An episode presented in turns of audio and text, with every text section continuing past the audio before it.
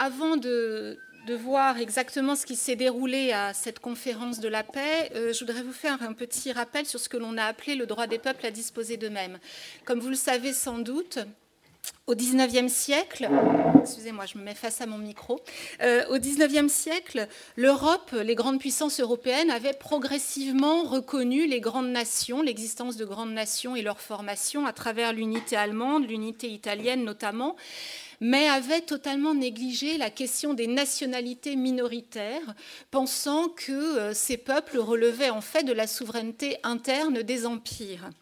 Les traités de paix, à partir de 1919, vont tenter d'imposer ce que l'on a appelé le droit des peuples à disposer d'eux-mêmes, qui est donc une reconnaissance de ces minorités dont on a considéré avec le recul que, dans le fond, c'était elles qui avaient été les causes de la Grande Guerre qui venait de se dérouler et qu'en éliminant les minorités du continent européen, eh bien, on éliminerait par là même les causes des guerres.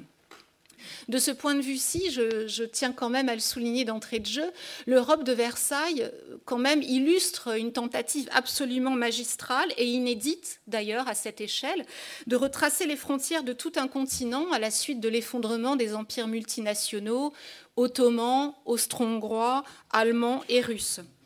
Et à l'issue des traités de paix de 1919-1920, nos fameuses minorités nationales, c'est-à-dire les individus habitant un État dont ils ne constituent pas la nationalité majoritaire, donc ces minorités nationales ont été réduites de moitié en Europe. Il en reste 30 millions, mais comment faire moins hein, on est passé de 60 millions d'individus euh, constituant une minorité à 30 millions dans ce groupe national.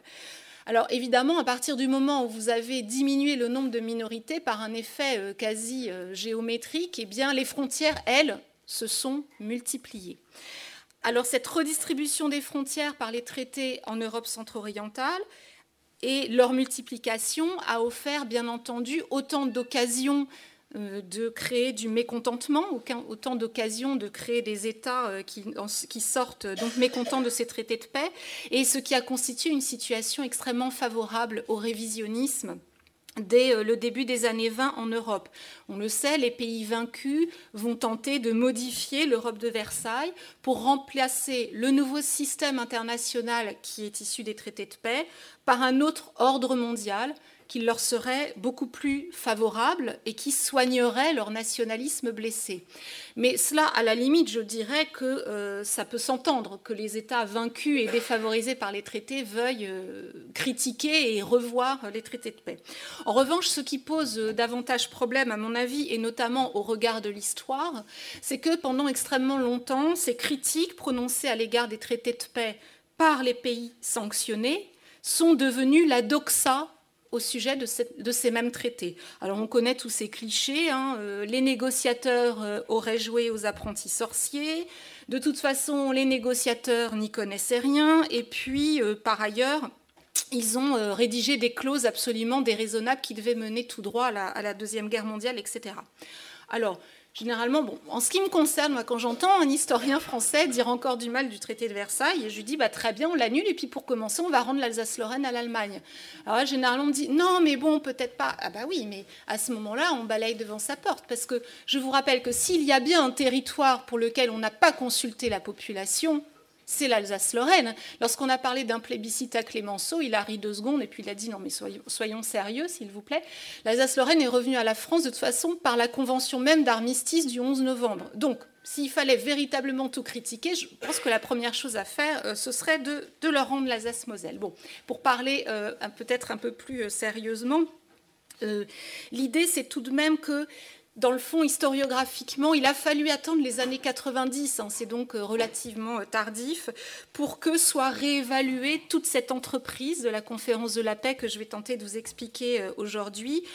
Tous les analystes sérieux s'accordent à présent à dire que les traités de paix tels qu'ils ont été signés, en fait, constituaient le meilleur compromis possible à ce moment-là, c'est-à-dire le meilleur compromis possible fin juin 1919 pour le traité de Versailles, qui sert, comme nous le verrons, de matrice à tous les autres. Hein. Tous les autres traités sont calqués sur le, traité de Versailles. Le texte était imparfait. Les signataires, je parle du côté des Alliés, les signataires en avaient totalement conscience de ses défauts et de ses imperfections. mais il fallait bien le signer. D'une part parce que, comme je vous le disais à l'instant, nous sommes le 28 juin 1919, ça fait six mois que les chefs d'État et de gouvernement sont en gros à Paris pour négocier les traités de paix. Est quand même largement le temps qu'ils rentrent chez eux s'occuper de leur pays. Alors même si euh, effectivement Wilson est allé un mois aux États-Unis en mars, Lloyd George a fait des allers-retours, n'empêche qu'à un moment donné, il faut quand même que cette conférence prenne fin et que chacun retourne chez soi. C'est la première chose. Et puis, à partir du moment où les empires centraux avaient perdu la guerre, parce que quoi qu'ils en disent à l'époque, la guerre, ils l'ont bel et bien perdue. Bon, à partir du moment où on, sanctionne, on, se rend compte de cet effet-là, eh bien, on peut dire que les traités de paix pouvaient guère être différents dans les grandes lignes de ceux qui a euh, été signés. En revanche, ce qui est exact, c'est que si ces traités étaient le meilleur compromis possible au printemps 19, il fallait qu'ils évoluent par la suite. Ils ne pouvaient pas rester ainsi confis dans le contexte de 19 durant tout l'entre-deux-guerres. Et en fait, eh bien, euh, le, cette révision juridique des traités de paix est prévue par les clauses des traités eux-mêmes. C'est-à-dire que de nombreuses dispositions prises, que ce soit dans le traité de Versailles ou par la suite Saint-Germain, Trianon, etc., de nombreuses dispositions sont provisoires et sont amenées à être renégociées, révisées par la suite, notamment dans le cadre de la Société des Nations. C'est-à-dire qu'il y avait beaucoup de dispositions où, sur le moment, on disait, mais écoutez, là, il faut signer, on ne peut pas repasser euh, six mois là-dessus, on va laisser comme ça, et dans le cadre de la Société des Nations, on reviendra sur ces dispositions. Ce qui a malheureusement été très très rarement fait. Mais euh, il y a certaines, je pense, euh, certaines modifications des traités euh, dont, vous êtes parfaitement conscient. Le fait, par exemple, que la Rhénanie ait été évacuée de façon anticipée, ce que l'on négocie à partir de 1924, vous prouve bien que les dispositions pouvaient euh, être euh, renégociées.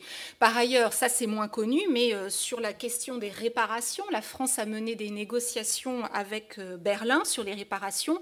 La France aurait été prête à aménager, en fait, à accepter même une diminution du total du chiffre des réparations en échange d'un aménagement, c'est un peu technique, mais d'un aménagement du remboursement des crédits relais avec les anglo-saxons. Bon, ce que je veux dire, je ne rentre pas dans les détails des réparations qui n'est pas notre sujet aujourd'hui, mais ce que c'est qu'il n'y avait aucun sujet tabou. On pouvait revenir sur beaucoup de choses. Euh, c'est un fait. Les traités sont donc, et je termine là-dessus mon, introduction, sont donc, des cadres, des cadres que l'on peut régler de façon euh, plus ou moins contraignante. Qu'il s'agisse encore une fois de Trianon, de Sèvres, etc., ils autorisent soit une application stricte, soit une application souple. Et au début, évidemment, on est dans l'application stricte, mais l'idée aurait été en fait d'assouplir au fur et à mesure de, des années qui passaient. La crise de 29, pour cela, un petit peu renversé aussi euh, toute, toute la manœuvre. Donc je vais ici euh, vous retracer un rapide aperçu du fonctionnement de la, de la conférence de la paix ainsi que ses principaux acteurs. On va voir aussi ensemble l'architecture générale des dispositions de la paix et euh, pour terminer, je vous inviterai à vous pencher, vous, voilà, je vous mettrai au travail sur, je vous ferai tracer une frontière. Voilà, je vous montrerai euh, deux dossiers, puis je vous demanderai euh, quelle, frontière vous auriez vous décidé de, tracer. Voilà, un petit peu les mains dans le moteur, vous allez voir ce que ça donne. alors, si j'arrive à faire marcher ça, est-ce que ah, j'ai pas allumé mon, j'arrive pas. Ah, ah voilà. Alors, bien, le fonctionnement de la conférence de la paix. Alors, parmi les, clichés qui ont eu longtemps cours sur la conférence de la paix, l'image que l'on en a, c'est généralement celle-ci, hein, les, quatre, grands, alors qu'il y a une photo extrêmement, euh, euh, célèbre. Hein. Vous avez ici. Euh, ah, je trouve plus. Ah oui, c'est ça. Vous avez donc ici Lloyd George, Orlando. Alors, ce qui prouve bien qu'ils devaient savoir qu'ils étaient pris en photo et que c'est posé, parce que Lloyd George ne parle pas un mot d'italien, Orlando pas un mot d'anglais. Donc, je me demande quand même bien ce qu'ils se racontent, mais enfin bon.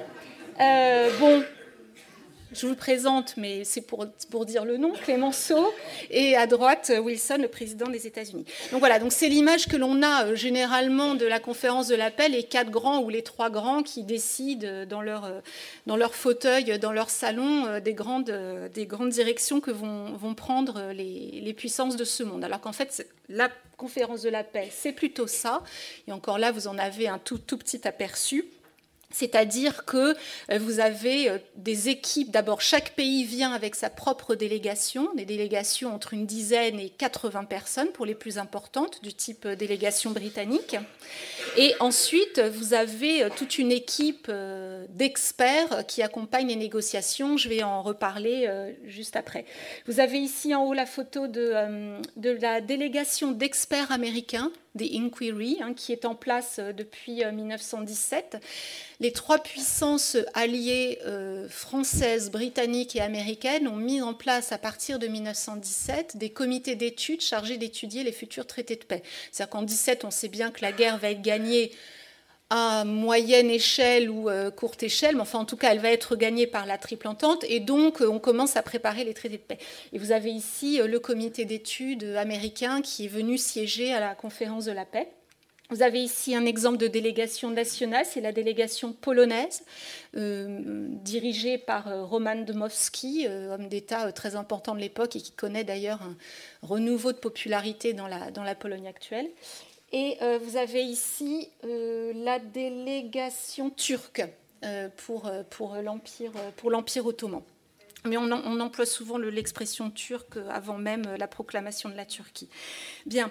Alors, sur l'organisation de, la conférence de la paix, c'est assez tard, hein, c'est-à-dire début décembre 1918, que les Alliés, qui étaient réunis à Londres à cette époque, décide de situer à Paris les futures négociations.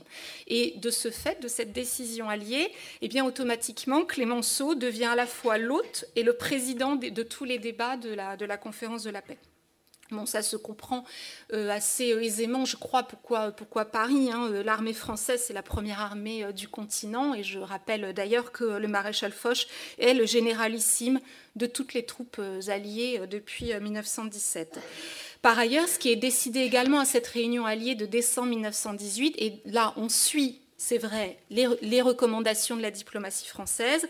On décide que ce sont les alliés qui entre eux, qui fixeront entre eux les préliminaires de paix, et que les États euh, vaincus ne seraient appelés que dans un second temps pour discuter les traités euh, tels qu'ils auront été, les brouillons tels qu'ils auront été euh, établis euh, par euh, les puissances vainqueurs. Donc on voit bien que là, il y a ce mode de délibération en deux temps, les puissances vaincues n'intervenant qu'à la fin pour commenter les décisions et apporter d'éventuels amendements. Et on a également ouvert des travaux préparatoires à cette conférence de l'appel le 12 janvier 1919. Et c'est là que l'on décide de la place que les experts auront pour préparer euh, les euh, décisions. Alors des experts, euh, je vais en redire quelques mots juste après, mais vous avez ici par exemple une, photo de la, commission des experts britanniques sur les questions aériennes. Évidemment, la Grande-Bretagne étant une île, comme chacun sait, l'apparition des armées de l'air les a un petit peu inquiétés sur leur insularité et leur impossibilité d'être envahies.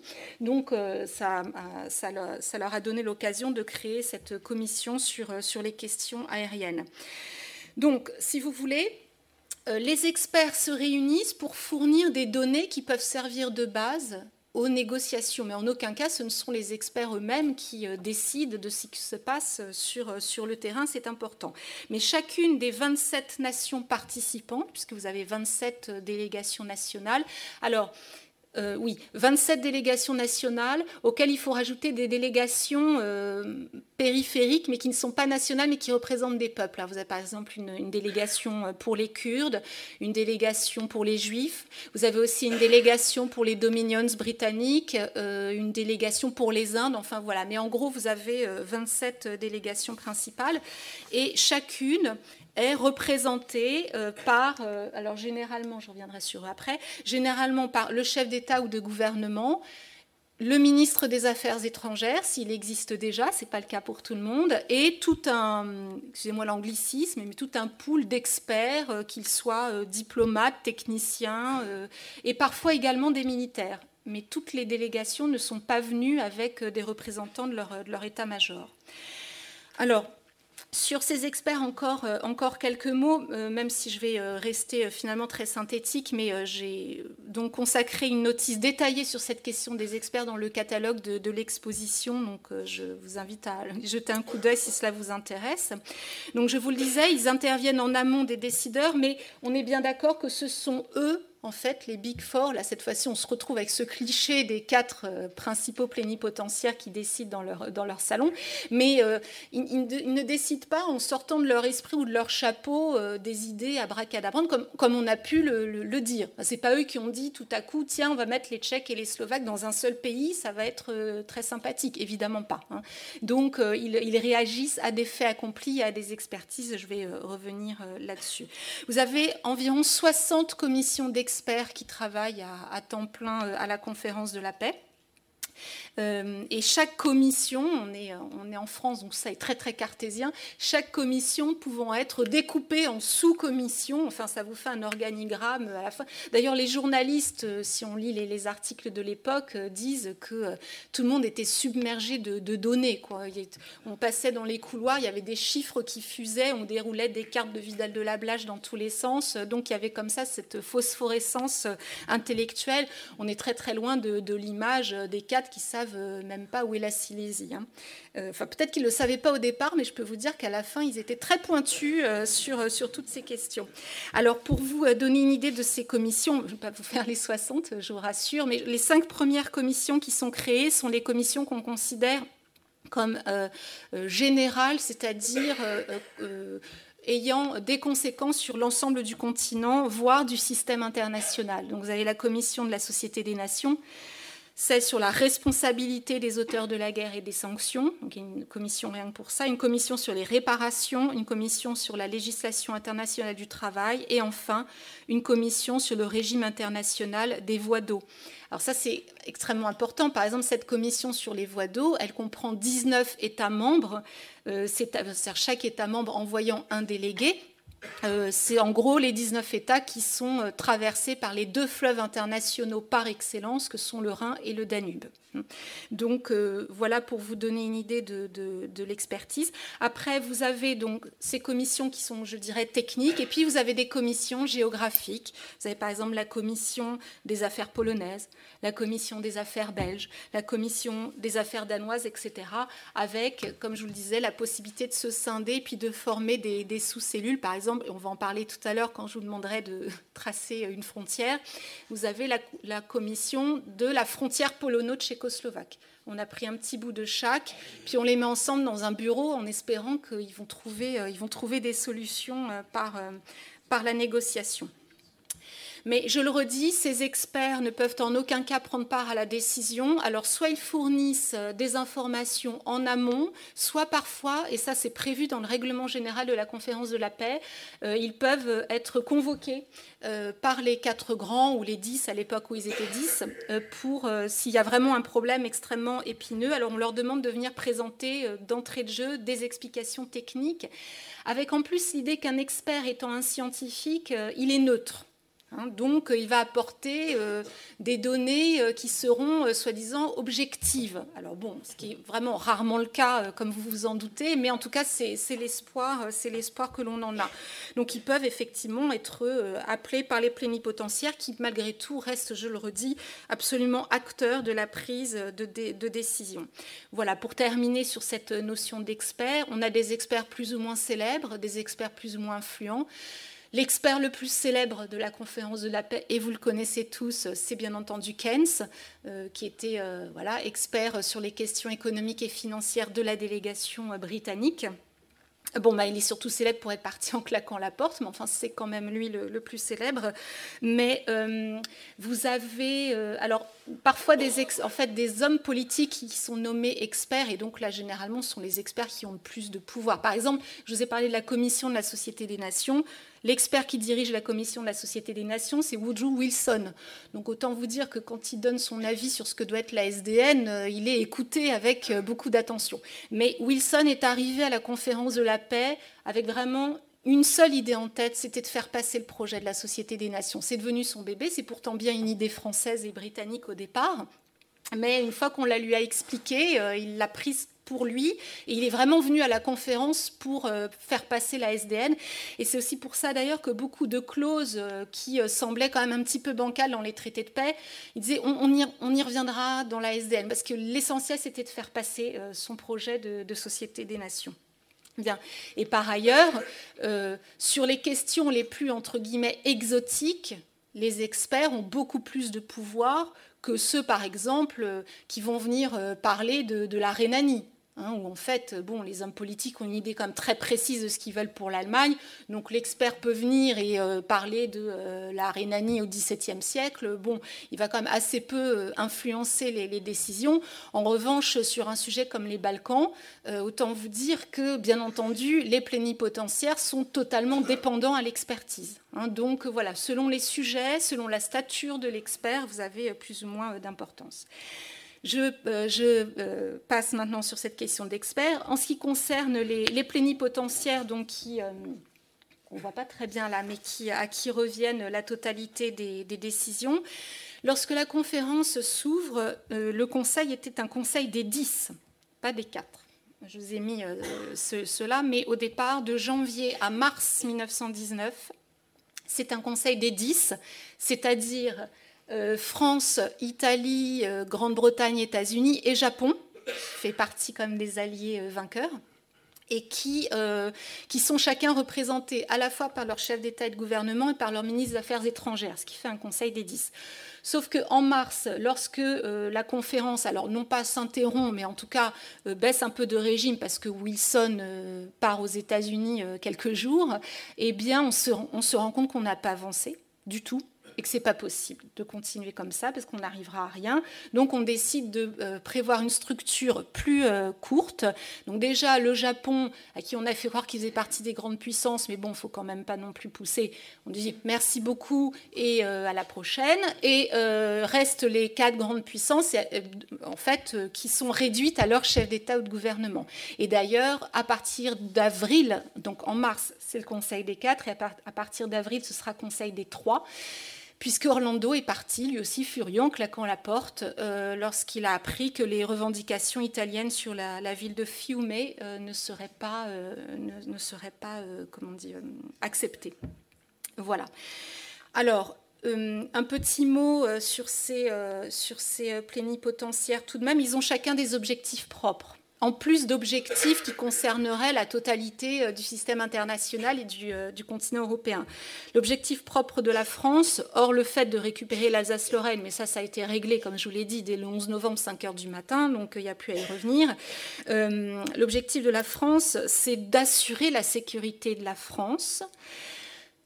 enfin, obtenir des garanties de sécurité pour la France, sécurité qui passe par le maintien de l'Allemagne dans un état d'infériorité stratégique et économique.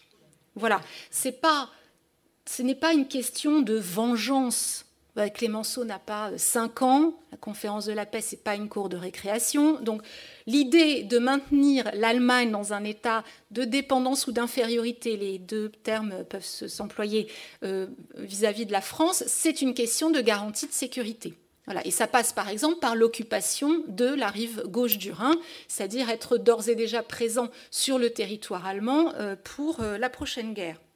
Bien, donc ça, donc objectif français, circonscrire la puissance allemande, la maintenir dans un, état d'infériorité pour assurer les garanties euh, à la sécurité française.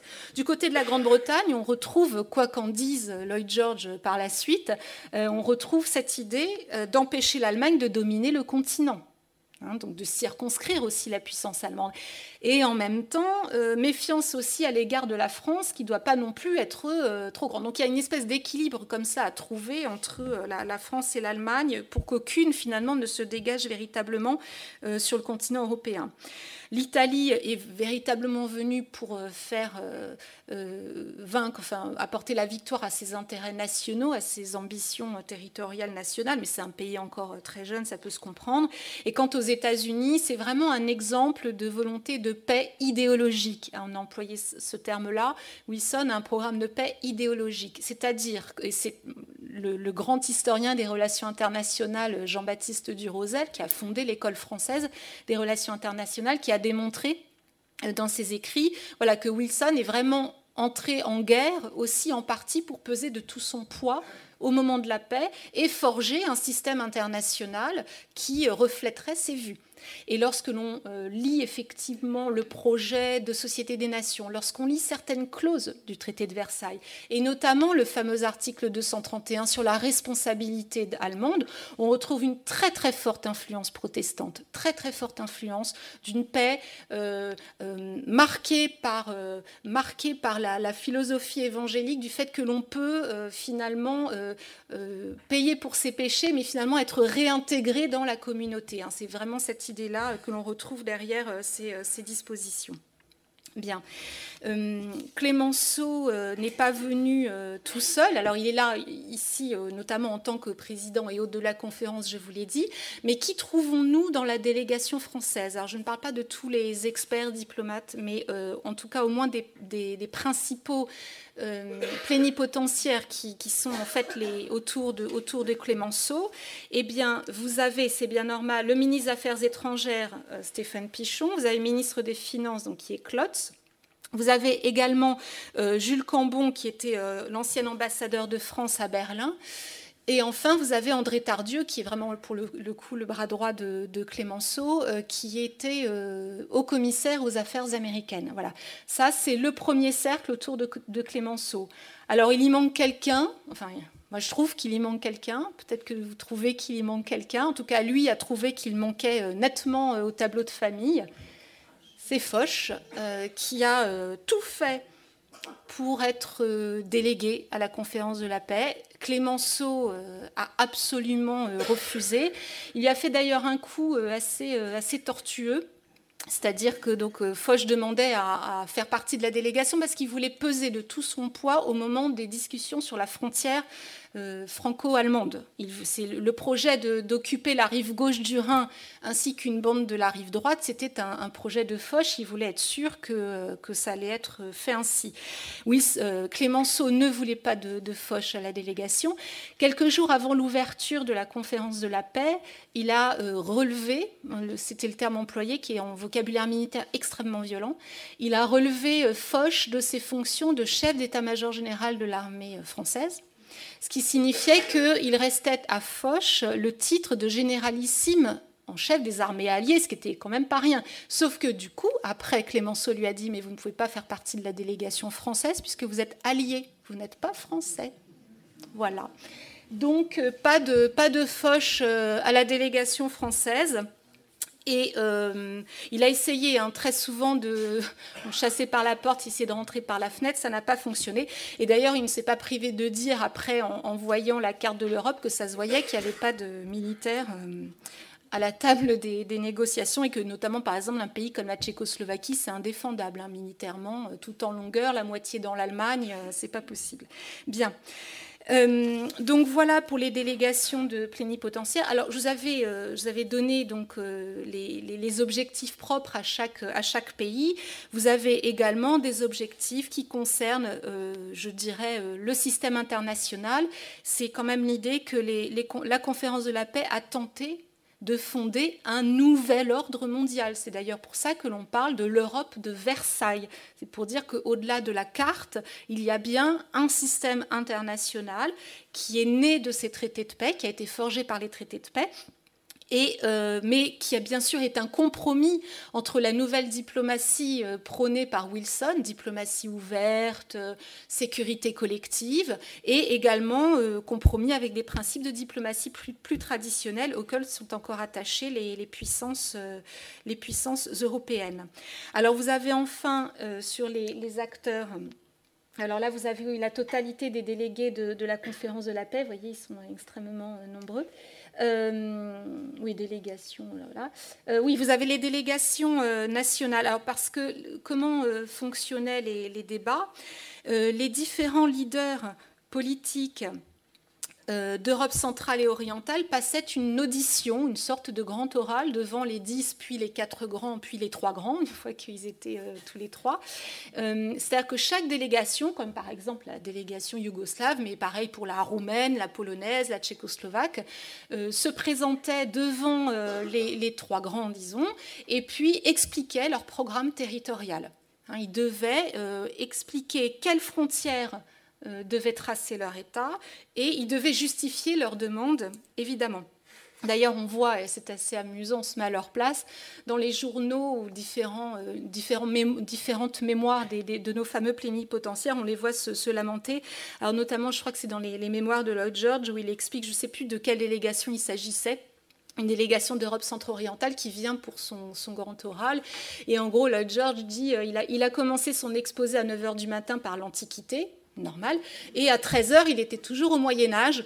Donc euh, c'était vraiment absolument sempiternel et euh, insoutenable. Mais bon, en même temps, il faut bien imaginer que les pays jouaient leur, euh, destin.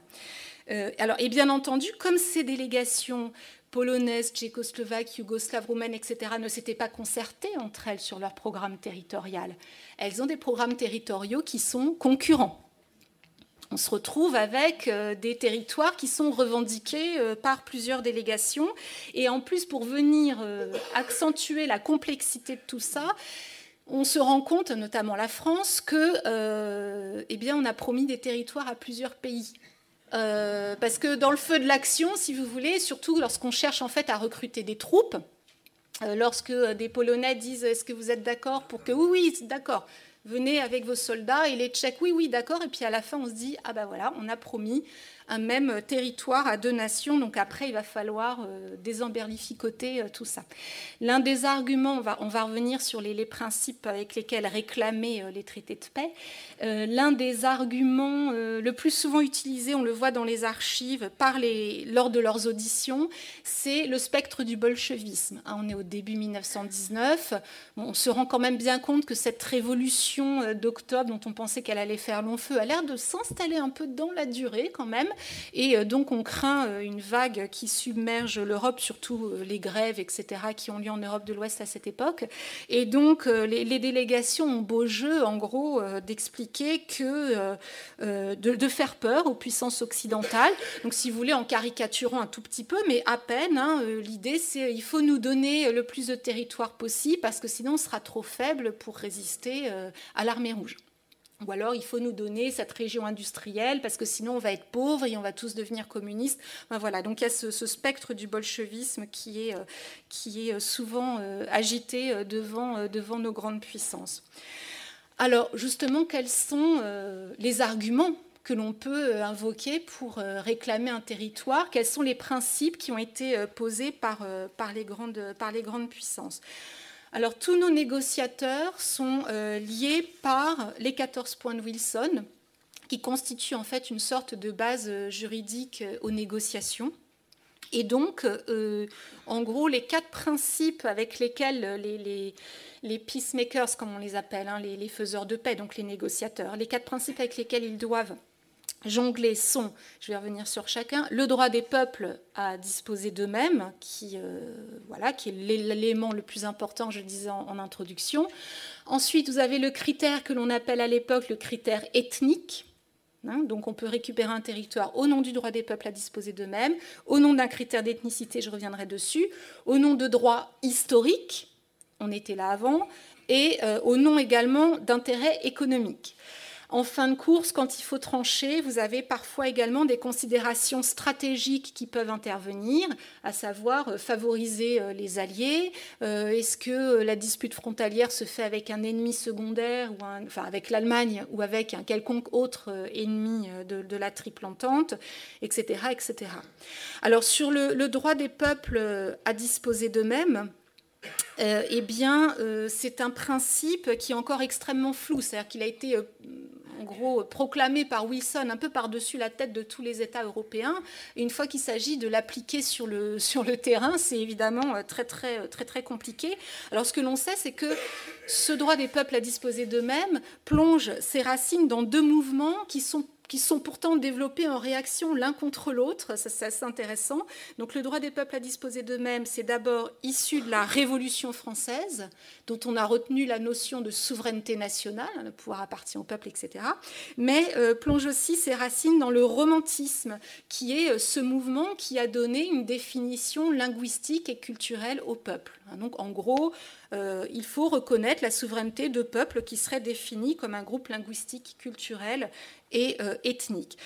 Donc, euh, le problème, comme on le sait, c'est que ce droit des peuples à disposer d'eux-mêmes, qui est censé être universel, ne sera, d'une part, évidemment pas appliqué aux colonies. Hein. il est bien dit qu'il n'est valable que pour le continent européen et une partie de l'Empire ottoman.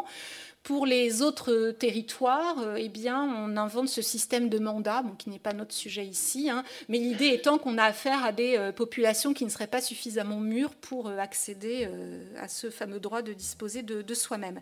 et par ailleurs, ce droit des peuples à disposer d'eux-mêmes n'est pas appliqué aux États vaincus de la première guerre, enfin de la Grande Guerre, notamment parce que si on l'avait appliqué à l'Allemagne, comme vous le savez, elle serait ressortie agrandie des traités de paix. Et euh, ben, malgré tout, euh, le traité de paix est là pour sanctionner une, défaite, une défaite militaire.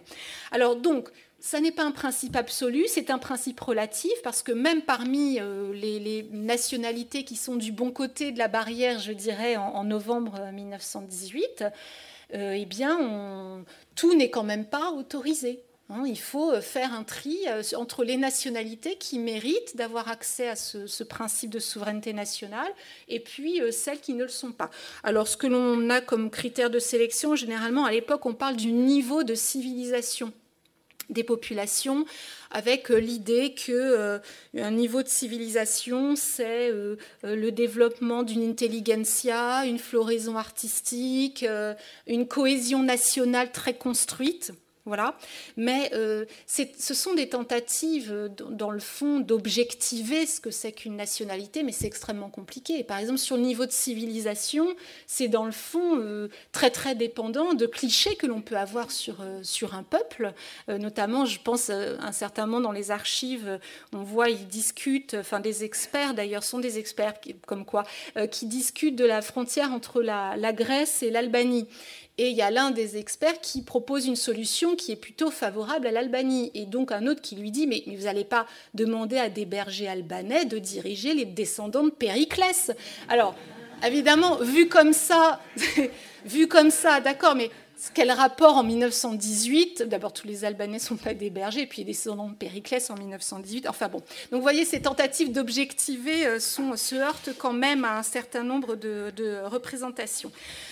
Alors, voilà pour le droit des peuples à disposer d'eux-mêmes. Sur le critère euh, ethnique, comme on dit, on peut parfois dire euh, linguistique, ça peut se recouper, ou euh, critère racial aussi, à l'époque, on peut le dire. L'idée, c'est de tracer les frontières entre des groupes ethniques distincts, selon des lignes de démarcation qui seraient claires. Mais évidemment, la plupart du temps, les lignes de démarcation ne sont pas claires du tout. Et au contraire, on a des populations qui sont très imbriquées. Alors, dans les cas où il est impossible de euh, tracer euh, des frontières, comme vous le savez, la conférence de la paix organise des plébiscites. Alors, euh, donc voilà, oui, ça c'est la, carte. alors, je vous la mets ici de façon générale de ce qui a été décidé. Vous voyez ici, vous avez cette fameuse Tchécoslovaquie dont Foch disait bah, ça se voit que ce n'est pas vous qui allez devoir défendre ça.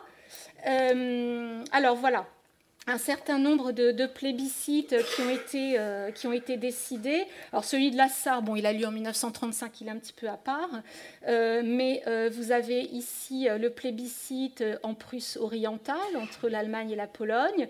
Vous avez, alors attendez, je crois que j'ai une carte en fait plus claire là-dessus. Oui, voilà. Vous avez le plébiscite de Pen et Malmedy entre la Belgique et l'Allemagne.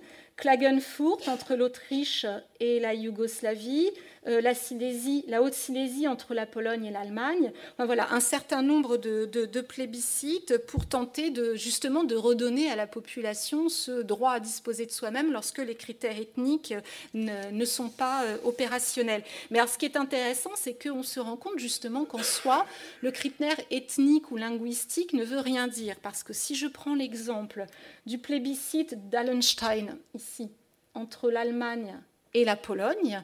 Il s'agit euh, en gros d'un morceau de territoire qui a lieu en juillet 1920, ce plébiscite, c'est important. Euh, sur ce territoire euh, plébiscitaire, vous avez 46% de Polonais. Donc c'est aussi pour ça qu'on a fait le plébiscite, parce qu'on s'est dit c'est moitié-moitié, ça ne se discute pas. Bah, je peux vous dire qu'effectivement, ça ne s'est pas discuté du tout. Il n'y a eu que 2% de voix pour la Pologne. 2% de voix. Donc si on avait appliqué le critère ethnique, on se serait dit, bon, on partage en deux, euh, et puis voilà. Il n'y a que 2% des Polonais. Mais pourquoi? Parce qu'on est en juillet 1920, et, enfin, j'en sais rien d'ailleurs, parce que c'est très intime comme décision, mais je veux dire, en tout cas, je pense que l'un des critères d'explication de ces Polonais qui ont voté pour l'Allemagne, c'était quand même pas gagné. C'est parce qu'en juillet 1920, euh, l'armée rouge, elle est là. Elle est aux portes de Varsovie. Et donc, on peut quand même imaginer que euh, tout Polonais qu'il fût préférait vivre en Allemagne qu'en Russie bolchevique. Voilà. Mais bon, comme quoi le critère ethnique n'est pas forcément euh, informant. De toute façon, c'est un critère qui est flou depuis le départ.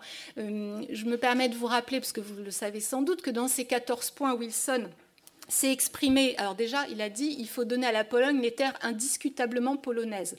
Alors, indiscutablement, c'était vraiment un, vieux, un vœu pieux, wishful thinking, comme disent les, Américains. Et, euh, mais il dit voilà, il faut une Pologne indépendante avec un accès à la mer. Or, l'accès à la mer, c'est Danzig ici. Or, Danzig, c'est une ville allemande.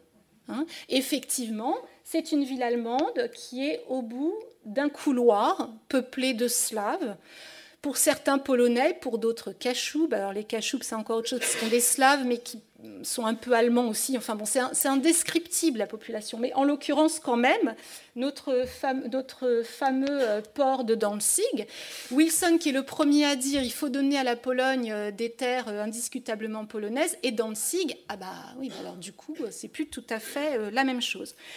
Nous avons ensuite, je vous le disais, dans les critères, le critère historique à qui appartenait ce territoire dans le passé? Alors, mais ça, c'est pareil, euh, d'accord, mais jusqu'où est-ce qu'on remonte hein? Parce que vous avez des territoires, euh, du fait de l'existence d'empires multinationaux, vous avez beaucoup de territoires qui étaient en fait, euh, comment dire, autrichiens ou austro-hongrois, par exemple, en 1918. Donc l'idée, c'était de voir ce qu'ils étaient avant de tomber dans l'escarcelle des Habsbourg. Alors on va dire, ah bah, il y a une délégation qui va dire, bah, oui, au XVIIe siècle, c'était chez nous. Et puis une autre qui va dire, bah oui, mais au Moyen Âge, c'était à nous. Alors on peut remonter aux cavernes comme ça. Hein. Donc il y a un moment donné où le critère euh, historique euh, est aussi euh, difficile à appliquer. Un exemple ici, vous avez la Pologne. Alors, pour vous dire, tout ce qui est en gros, hein, tout ce qui est en, couleur, quelle que soit la couleur, c'est la Pologne telle qu'elle a été mise en place en 1921. Mais la Pologne que les, Alliés qualifient de Pologne ethnique, nos fameuses terres euh, indiscutablement euh, polonaises, entre guillemets, elles s'arrêtent là, à cette ligne qui passe par Rzesz, c'est-à-dire Brest-Litovsk. C'est la ligne très célèbre d'ailleurs que l'on appelle la ligne Curzon. Euh, puisque les, alliés de l'entente été décidés à être très généreux avec la Pologne pour sa frontière occidentale, puisqu'en gros c'était contre l'Allemagne, donc euh, bon, on pouvait euh, y aller, si je puis dire, mais quand même des territoires peuplés de Polonais. Mais à l'est, les Alliés voulaient s'arrêter ici, une ligne parce que pourquoi? Parce que à l'ouest de cette ligne, c'est polonais. À l'est de cette ligne, c'est beaucoup de choses, mais c'est pas polonais.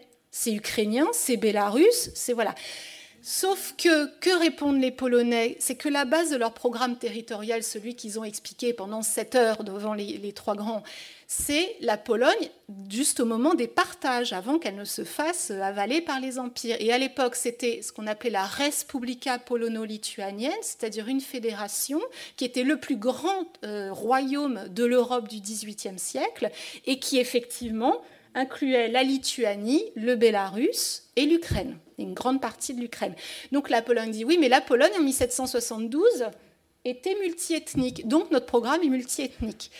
Alors comme euh, les Alliés n'ont pas voulu euh, donner aux Polonais qui étaient à l'est de la ligne qu'ils proposaient, la ligne Curzon, les Polonais sont allés, comme vous le savez, se servir eux-mêmes. Donc euh, Piłsudski est parti en guerre contre la Russie bolchevique. Vous avez ici en pointillé vert l'extrême avancée des armées polonaises au printemps mai 1920. Et euh, à partir de quoi, mai 1920, l'armée rouge s'est un peu énervée. Et donc, recule les troupes polonaises jusqu'à ce que je vous disais, juillet-août 1920, l'armée rouge est aux portes de Varsovie. Mais 15 août 1920, ce que les Polonais appellent le miracle de la Vistule, mais qu'on peut de façon plus neutre appeler la bataille de Varsovie, c'est le retournement de situation. Et donc, finalement, la Pologne a quand même réussi à se fixer des frontières de 250 km à l'est de ce qui était proposé par les Alliés. Donc vous voyez que tout ne peut pas être imputé non plus au, traité de paix. Bien. dernier principe de partage, ce sont les, intérêts économiques. Voilà, l'un des arguments aussi peut être l'argument économique, à savoir donner au pays les moyens de son développement économique, donner au pays les moyens de son indépendance économique, c'est-à-dire nos États, ah bah, pas la, carte, mais nos États successeurs, Pologne, Roumanie, etc., doivent être suffisants économiquement et industriellement pour ne pas qu'ils tombent dans l'orbite économique allemande ou autrichienne, parce que ça ne sert à rien de faire des États indépendants s'ils sont pieds et poings liés à devoir euh, mendier à Berlin et à Vienne euh, leur, leur survie économique. Donc ça, ça peut être un, élément euh, également. Donc vous voyez comment nos négociateurs ont dû, ont dû composer avec différents principes contradictoires, au-delà de cette application du droit des peuples à disposer d'eux-mêmes, qui est tout sauf une formule magique euh, et donc euh, voilà. Alors dernier point quand même aussi important avec euh, lequel nos négociateurs ont dû composer, ce sont les faits accomplis. Ça, les faits accomplis sont énormes. Euh, alors le premier fait accompli, vous les connaissez tous de toute façon, ces faits accomplis. Hein. Le premier de ces faits accomplis, c'est quand même la révolution bolchevique. C'est-à-dire que l'effondrement de la Russie tsariste, c'est un élément euh, dont euh, les Alliés prennent acte et qui évidemment, a des conséquences sur les frontières. Autre élément fait accompli dont ils doivent tenir compte, c'est également l'effondrement de l'Autriche-Hongrie un empire qui n'a absolument pas été détruit par les Alliés, par les francs-maçons, par je ne sais quoi, ce qu'on a pu entendre dans la seconde moitié du XXe siècle. C'est un empire qui s'est effondré sur lui-même. Et d'ailleurs, euh, jusqu'en octobre 1918, vraiment très très tard, à la veille de l'armistice, Clémenceau essaye encore de sauver l'Autriche-Hongrie parce qu'on veut la maintenir. Alors pas en l'état, de toute façon François-Joseph étant mort, on sait que c'est pas possible, mais euh, on veut faire évoluer l'Autriche-Hongrie vers une fédération alors, elle, aurait été réduite. Hein. Il y a évidemment certains territoires qu'elle aurait perdus, mais une fédération d'États qui permet de maintenir, si vous voulez, si on imagine le continent européen comme un plateau, eh bien, l'Autriche-Hongrie, pour les grandes puissances occidentales, c'est le pivot qui permet de maintenir le plateau sur son équilibre. Et sans l'Autriche-Hongrie, et Clémenceau est premier à se poser la question, que va devenir l'Allemagne? Ça va s'étendre, s'étendre, s'étendre. Hein. Donc on essaie jusqu'au bout de sauver l'Autriche-Hongrie. Une fois qu'on voit que ça n'est pas possible, eh bien on va passer euh, à la, notion d'État successeur.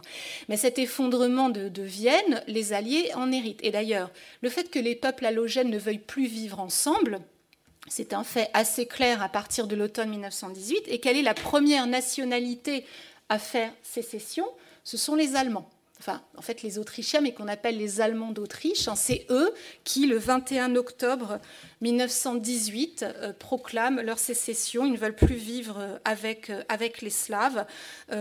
et donc, ils proclament l'indépendance de l'Autriche. Alors, à l'époque, c'est pas très très clair s'ils veulent une Autriche indépendante ou s'ils veulent un Anschluss, hein, c'est-à-dire rejoindre, rejoindre l'Allemagne. Mais en tout cas, ce qui est sûr, c'est qu'ils ne veulent plus de l'Autriche-Hongrie. Très rapidement, les autres nationalités qui sont prêtes hein, aussi à ça euh, leur euh, enchaînent le pas. le 25 octobre, c'est la Yougoslavie, enfin le Conseil national yougoslave qui décrète la création d'un royaume des Serbes, Croates et Slovènes. donc ça, c'est le 25 octobre. Le 28 octobre, la Tchécoslovaquie est proclamée. Voilà, c'est parce qu'il y a tout un passé euh, avec un projet autonomiste slovaque, une réflexion autonomiste tchèque au sein de l'Autriche-Hongrie, que les Tchèques et les Slovaques décident le 28 octobre 1918 de créer la première République tchécoslovaque. Ce ne sont pas euh, les apprentis sorciers de, euh, la conférence, de la conférence de la paix. Donc en conclusion sur ces faits accomplis, vous voyez que ce sont les mouvements profonds du 19e siècle et les évolutions politiques à partir de 1917 qui ont transformé la carte de l'Europe et que euh, ce n'est pas le bon vouloir de nos euh, grands euh, négociateurs. Et ces faits accomplis vont, vont perdurer durant la, durant la, période d'abord de l'armistice, puis de la conférence de la paix. Je viens de vous parler de la guerre polono-bolchevique, ça c'est l'exemple même du fait, euh, accompli euh, sur les frontières. Mais euh, vous en avez d'autres exemples. Hein. Le 11 novembre 1918, la Roumanie s'est empressée, qui, sont entrés en guerre, qui entrée en guerre la veille hein, du côté de la Triple Entente, donc profite de ces 24 heures pour aller occuper la Transylvanie hongroise Donc, vous voyez, chacun essaye déjà d'occuper le terrain en se disant tout ce qui est acquis à l'époque de, l'armistice, on ne sait jamais, ça peut être amené à perdurer, donc on essaye d'être dans des bonnes positions pour, pour négocier. Alors, euh, ça s'arrête à 15 heures, hein, il me semble. Donc, on va passer aux travaux pratiques. À vous de. Alors, je vais peut-être me bouger parce que je ne vois pas très très bien le tableau ici. Alors, je vais passer euh, là-dessus. Sont les traités. Hop. Voilà. Donc, étude de cas. La frontière. Si j'allume, ce sera mieux. Voilà. Euh, donc, étude de cas, la frontière entre euh, la Pologne et la Tchécoslovaquie. Euh, il y a deux endroits. C'est vraiment un petit morceau de la, carte de l'Europe. Hein. la frontière qui est disputée entre la Pologne et la Tchécoslovaquie, elle est ici. Donc vous avez là où il y a écrit Silésie, c'est euh, la, Haute-Silésie entre l'Allemagne et la Pologne, ça on laisse de côté. Moi ce que je voudrais c'est jeter un coup d'œil sur la, frontière qui est là. Je crois que j'ai une autre carte encore plus claire. Oui voilà, je vous remets celle-ci, c'est là, là en gros cette frontière. Et on, est vraiment, euh, on est vraiment au cœur de, au cœur de l'Europe. Hein. Je crois que je vous ai mis, voilà, au cœur de l'Europe. Alors, les deux territoires qui sont disputés par la Pologne et la Tchécoslovaquie, c'est ici la Silésie de Teschen, région euh, de mines. Voilà. Et là, le Spiche et l'Orava, qui sont euh, deux sommets des Carpates. On est ici plutôt dans le, pâturage, la station de ski, enfin quelque chose de très sylvestre. Bien. Alors allons-y. comment partager ces, deux, ces, deux, territoires? On va commencer par, par la Silésie de Teschen. Alors Teschen, c'est le nom autrichien, parce que bon, en 18, c'était autrichien, pour commencer. Euh, et euh, donc ça se dit, euh, pardon, ça se dit Teschen, donc en autrichien, je le prends parce que c'est le plus neutre, Siechen en polonais et Tieshin en tchèque, je vous épargne le slovaque. Et voilà, c'est tout ce. Je vous l'ai mis ici, c'était, vous l'avez là, hein, là, donc je vous le mets ici en grand. C'est avec ce type de carte hein, que, les, que les experts et les plénipotentiaires devaient décider. Donc vous l'avez là, donc je vous écoute. quels sont les principes, alors quelles sont les questions à se poser pour prendre des décisions en fait? Alors, historiquement, j'ai entendu historiquement. Alors historiquement, donc 1918 autrichien, au 16 oui, 16e siècle, récupéré par les Habsbourg sur la, la couronne de Bohême. Donc c'était tchèque au 16e siècle, c'était polonais au 13e siècle. Donc je récapitule région polonaise jusqu'au XIIIe siècle, à partir de quoi bon, euh, une partie de la Pologne est avalée par la couronne de Bohême qui récupère Teschen, et au XVIe siècle, euh, la couronne de Bohême est avalée par les Habsbourg, et c'est autrichien en 1918. Alors, linguistiquement, je, alors, je suis désolée, c'est pas très joli, mais je suis pas très très bonne en. Voilà, alors ça, ça cache la carte, mais là, je vous mets l'endroit où ça parle tchèque.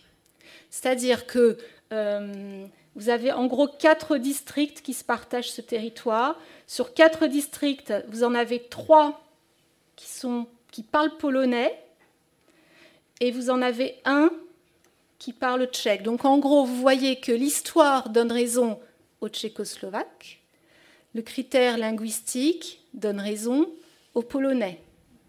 Alors un élément quand même important, c'est ça, pourquoi est-ce que ça se crispe sur Teschen C'est à cause de ce bassin houillé qui est ici. On est en pleine Silésie. Le bassin houillé qui est ici. Alors, si je devais vous mettre le. Je vous verrai après la solution, évidemment. Euh, si je devais vous mettre le critère euh, linguistique euh, là-dessus, en gros, vous avez une bonne partie du, bassin houillé qui parle tchèque, voilà, avec beaucoup d'ouvriers polonais quand même. Hein. Alors, euh, donc du coup, ici, et d'ailleurs, euh, les Polonais disent, euh, si vous nous donnez pas c'est la révolution bolchevique, et les Tchèques disent, si c'est pas les Tchèques qui dirigent les usines, vous allez voir les Polonais vous rendre tout ça bolchevique en un rien de temps. donc, oui, ici quand même, vous avez un des meilleurs charbons d'Europe. C'est un des meilleurs charbons d'Europe. Il est meilleur que celui de Haute-Silésie. Hein. Donc c'est quand même extrêmement important. Et un élément aussi, que vous voyez peut-être pas. Alors la ville de Teschen elle-même, elle est là, elle est au centre du, territoire. Et vous y avez des, en fait des, chemins de fer qui permettent de relier absolument la totalité du continent européen, sachant que les Tchécoslovaques disent en plus que ce nœud ferroviaire leur est important pour relier la Tchécoslovaquie, la, la République tchèque, enfin ça n'existe pas, les pays tchèques à la Slovaquie. Voilà, que c'est un nœud ferroviaire. en fait, la vérité, c'est que c'est un nœud ferroviaire pour tout le monde. Alors, il y a des critères religieux, effectivement, euh, qui sont, alors qui en fait au départ ne sont pas importants, euh, ça, qui n'entre pas en ligne de compte, mais qui finit par l'être parce que les populations s'affrontant, euh, eh bien, les catholiques, enfin, les Polonais disent que les catholiques doivent venir en Pologne parce que la Tchécoslovaquie, c'est rien que du laïque, et en même temps, bon, il y a quand même les Slovaques qui sont très catholiques, donc la, question va être, va être soulevée effectivement. Ah, il y a une question que vous n'avez pas euh, posée qui est importante quand même. Alors ah oui, alors il n'y a pas oui. Alors si remarquez, euh, je vais vous mettre une carte sans. Vous avez euh, la rivière Olza qui est là, qui passe par Teschen d'ailleurs.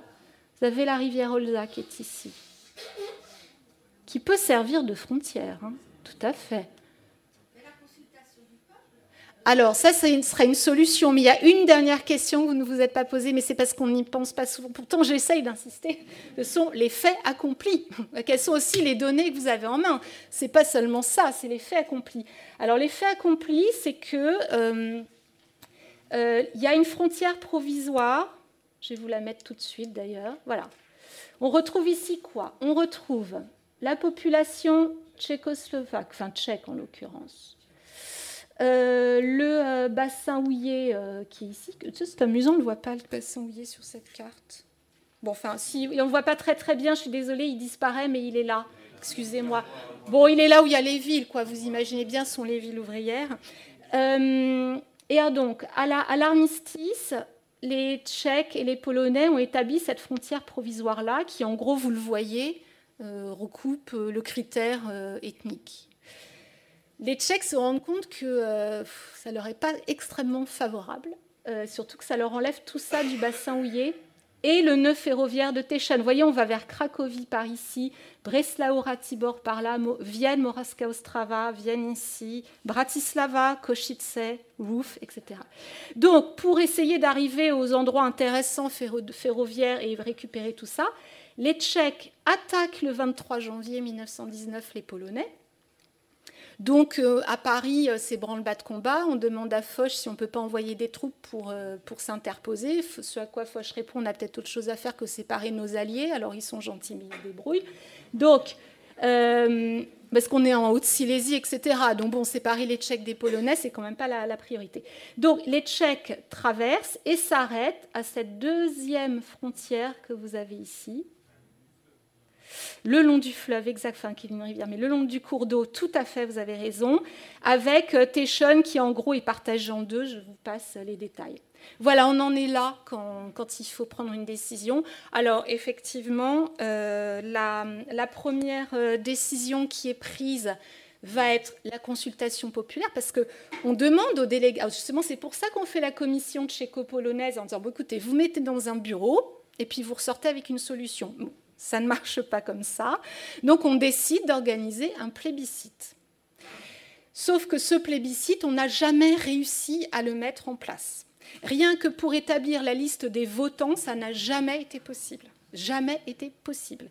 Euh, on n'a pas réussi à établir les critères. On votait euh, selon euh, quelles questions, selon quelles... Enfin bref, ça a été un tel bazar que le plébiscite est annulé. Donc la situation perdure, perdure, perdure.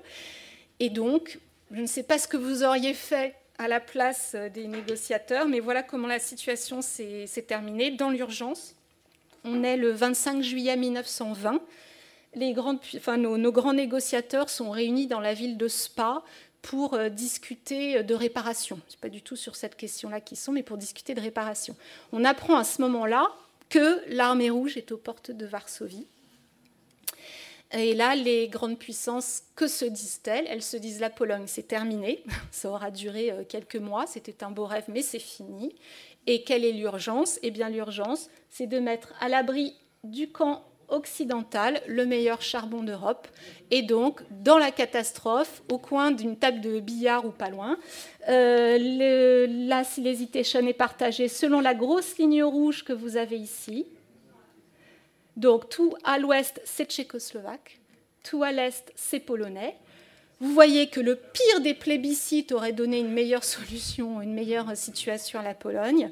Et ce qui est intéressant, c'est que la ville de Teschen est partagée en deux. Alors vous savez, un peu comme dans le grand fossé d'Astérix, il y a euh, la rivière qui coule, et d'un côté c'est polonais, de l'autre côté c'est tchécoslovaque, et on se déteste cordialement durant l'entre-deux-guerres euh, de part et d'autre. Voilà un exemple de, partage euh, tel qu'il s'est fait. Mais vous voyez que les éléments sont, sont quand même, c'est extrêmement compliqué.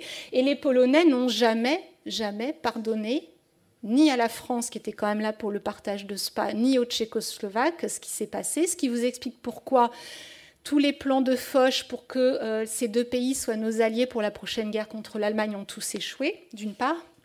D'autre part, euh, vous comprenez pourquoi le soir des accords de Munich, le chef d'État polonais a téléphoné à Bénej pour lui dire bah, tant que vous y êtes, vous allez nous rendre Teschen. Donc, ce que ils n'en ont pas profité longtemps, les Polonais, mais ils ont eu Teschen quelques semaines. Voilà, en 38-39.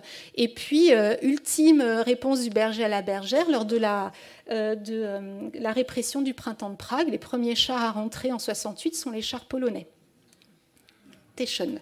Alors, pour terminer, je ne sais pas s'il me reste 5 minutes, moins 5 Oui, il me reste 5 minutes. Alors, autre morceau de la frontière. Alors oui, parce qu'évidemment, on n'a pas posé la question stratégique, mais comme c'était deux alliés, la France ne, savait pas euh, qui, euh, voilà, qui favoriser. Deuxième exemple, euh, le Spiche et l'Orava, donc qui sont les, Hein, les, deux, euh, les, deux, sommets euh, qui se trouvent ici euh, dans les hautes, hautes Tatries, dans les, dans les Tatras. Alors là, on est dans, quelque chose de radicalement, radicalement différent. Je vais, je vais beaucoup plus vite. Ce sont des, des régions de, de Haute-Hongrie qui sont à la fois revendiquées par la Pologne et la Tchécoslovaquie, alors que ce sont quand même des, plutôt des, des zones d'intérêt secondaire. Alors, euh, c'est une région qui, était donc, euh, qui est peuplée en majorité de Polonais. Je vous en mets une petite photo. Voilà. Ça, c'est la ville qui euh, est disputée jusqu'en 1924. Hein. donc, autant dire que l'intérêt économico-industriel est assez faible. donc, ce sont des, bourgades qui, qui, ont toujours été en territoire slovaque et qui sont peuplées en majorité de Polonais. Alors, pas que, hein, vous y avez aussi des Slovaques. Mais euh, bon, euh, du fait d'être quand même à la frontière des territoires polonais et slovaques, euh, voilà, vous avez eu ce mélange de population. Impossibilité de tracer une frontière linguistique parce que, évidemment, après des, siècles, on peut le dire, de cohabitation, les habitants parlent un syncrétisme de polonais et de slovaques. C'est absolument impossible de faire une distinction. Et donc on n'arrive pas à les, euh, faire euh, se mettre euh, d'accord sur cette région-ci. Et du coup, le Conseil suprême, donc nos, trois grands, qui espèrent toujours qu'il y ait un, accord entre les, entre les deux délégations, en voyant que ça n'arrive pas, décident, bah, à l'époque, en, printemps 19, disent bah, puisqu'on va faire un plébiscite pour Teschen, on va faire aussi un plébiscite pour le Spiche et, et l'Orava. Comme vous le savez, le plébiscite de Teschen n'a pas lieu, euh, donc le plébiscite pour le Spiche et l'Orava euh, n'a pas lieu euh, non plus. et un premier partage, parce que là c'est quand même un cas un petit peu différent, un premier partage a lieu en juillet 1920 en même temps que celui de Teschen, qui donne dans le fond la plupart des, villages également à la Tchécoslovaquie. Hein. c'est un petit peu la, la même idée. Alors, effectivement, je, fais de l'ironie un petit, peu facile sur la, faible euh, valeur euh, économique euh, de cette zone, c'est un fait. Alors, elle a cependant une, valeur stratégique importante parce que on est ici sur le sommet des crêtes avec des monts qui sont à 2300 mètres environ. Et en fait, l'intérêt est ici militaire. C'est-à-dire que quand vous possédez la ligne de crête, alors bon, déjà, quand vous possédez la ligne de crête, vous possédez aussi une bande de territoire de l'autre côté de la pente. Hein, vous n'êtes pas en équilibre sur les montagnes.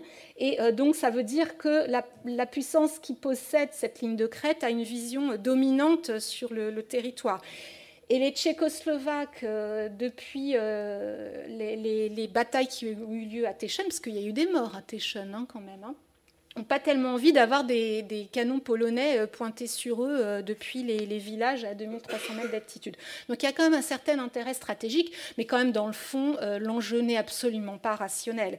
Et d'ailleurs, euh, donc le partage se fait en juillet 1920, mais, et là je, boucle ma boucle de ce que je vous disais en introduction pour, pour finir, je vous avais dit que les, traités prévoyaient d'être révisés, prévoyaient une application souple. Et en l'occurrence, lorsque les puissances décident de, partager la zone, ils disent évidemment, au moment de, de piquer euh, la frontière concrètement sur le territoire, s'il y a des ajustements à faire parce que euh, des conditions euh, logistiques ou de la logique de territoire, du micro-territoire demandent euh, des retouches, évidemment, c'est possible. On peut être assez souple là-dessus.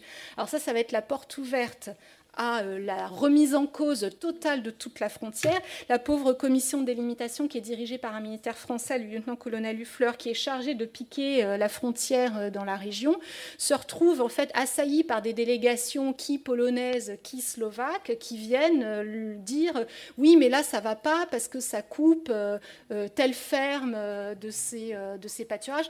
et effectivement, mais parfois c'est tout d'ailleurs tout à fait exact. Il y avait une partie de frontière qui coupait le village de ces pâturages ce qui voulait dire que euh, les vaches traversaient euh, une frontière internationale deux fois par jour. Bon, c'était peut-être un petit peu, un petit peu embêtant, mais d'ailleurs, on a euh, dans les archives, on a une délégation qui est polonaise, il me semble que je retrouve ça. Oui, une délégation de villageois polonais qui viennent s'agenouiller devant le lieutenant-colonel Huffler qui préside la commission délimitation en disant Faites-nous polonais ou tchécoslovaques à votre guise, nous nous en on va dire, mais laissez-nous nos pâturages.